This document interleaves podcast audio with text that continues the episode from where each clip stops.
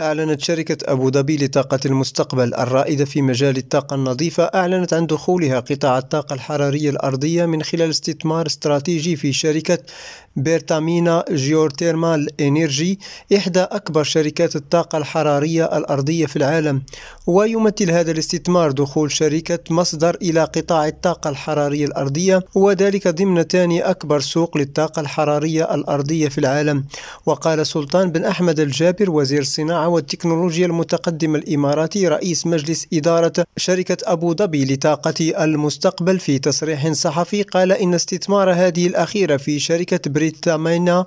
Geothermal Energy يجسد التزامها بدعم جهود إندونيسيا في مجال الطاقة النظيفة وتوفير حلول عملية تعزز أمن الطاقة بشكل متزامن مع خفض الانبعاثات.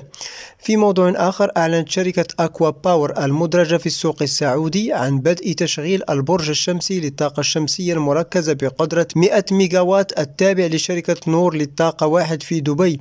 وأشارت الشركة إلى أن مشروع نور للطاقة واحد بعد يعد المرحلة الرابعة من مجمع الشيخ محمد بن راشد للطاقة الشمسية الواقعة في إمارة دبي في دولة الإمارات العربية المتحدة ووصلت القدرة الإجمالية تحت التشغيل التجاري للمشروع 517 ميجاوات من إجمالي 950 ميجاوات يتم توليدها عن طريق الطاقة الشمسية المركزة بالإضافة إلى الألواح الكهروضوئية لريم راديو جواد كربي عمان